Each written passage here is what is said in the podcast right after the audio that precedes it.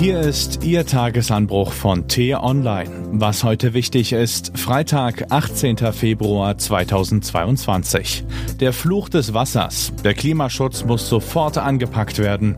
Jeder kann dabei helfen. Geschrieben von Florian Harms, gelesen von Axel Bäumling.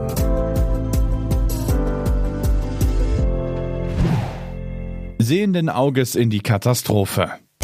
Ob Sandra Stein und Ilenia Ohm wussten, worauf sie sich da eingelassen haben. Vielleicht dachten sie einfach Augen zu und durch, als sie den beiden Tiefdruckgebieten als Wetterpaten Namen gaben. Frau Stein taufte ihr Tief Xandra. Frau Ohm verpasste dem nächsten Tief ihren eigenen Vornamen Ilenia. Und das haben sie nun davon. Unzählige entwurzelte Bäume, zwei erschlagene Autofahrer, Chaos im Zugverkehr, verrammelte Schulen, zehntausende Menschen ohne Strom.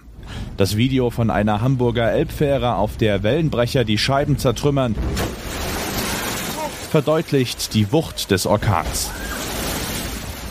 Zeynep könnte heute sogar noch schlimmer wüten. Ob Herr Julius Krebs sich dessen bewusst war, als er das Tiefdruckgebiet taufte? Nun wollen wir niemandem Vorwürfe machen, der ohne böse Absicht mit einem Drama in Verbindung gebracht wird. Erst recht, da so ein Frühjahrssturm ja nichts Ungewöhnliches ist. Wetter eben.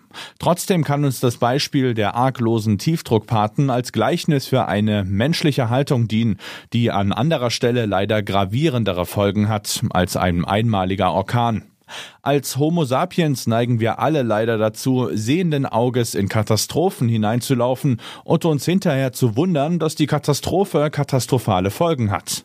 Das Eis an den Polen und den Gletschern schmilzt in Rekordgeschwindigkeit. Sogar der Mount Everest dürfte absehbar schneefrei sein.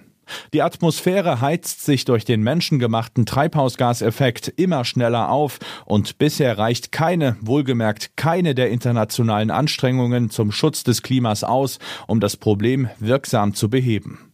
An Absichtserklärungen herrscht kein Mangel, es fehlt an Taten. Nun gibt es einige Leute, die sagen, was soll's, bauen wir halt Deiche.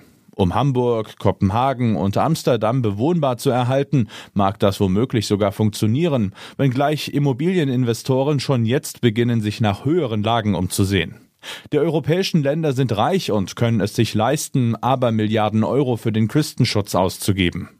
Ärmere Länder können das nicht. Das Leben mit dem Klimawandel in Indonesien, Myanmar, Vietnam und auf den Philippinen, also in ohnehin viel bevölkerten Ländern, wird eine Herausforderung, die alles bisher Dagewesene übertrifft.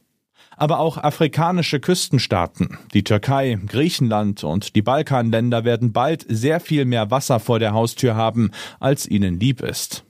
Wenn dann auch noch vermehrt Starkstürme und Hitzewellen hinzukommen, kann man sich ausmalen, wie die Klimakrise das Leben von Millionen Menschen verändern wird. Die Weltbank rechnet bis zum Jahr 2050 mit bis zu 140 Millionen Klimaflüchtlingen. Man darf davon ausgehen, selbst wenn der Großteil im fernen Asien oder Afrika strandet, viele Millionen werden auch nach Mitteleuropa drängen. Bitte nicht falsch verstehen, der heutige Tagesanbruch soll Ihnen keine Angst einjagen, aber vielleicht kann ja jenen unter uns, die das lästige Klimathema bislang auf die lange Bank geschoben haben, zum Umdenken animieren. Wir müssen den Klimaschutz jetzt sofort entschlossen anpacken. Und jeder kann dabei helfen, egal ob er im Kanzleramt oder daheim auf dem Sofa sitzt und die nächste Fernreise plant. Andernfalls werden uns nicht nur unsere Kinder fragen, warum wir sehenden Auges ins Unheil gelaufen sind.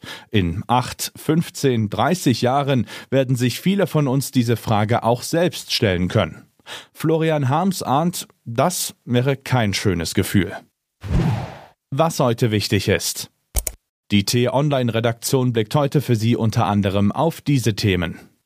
Seit Jahrzehnten protestieren Umweltschützer gegen den Ausbau einer Autobahn im Frankfurter Osten. Jetzt haben Aktivisten einen Wald besetzt.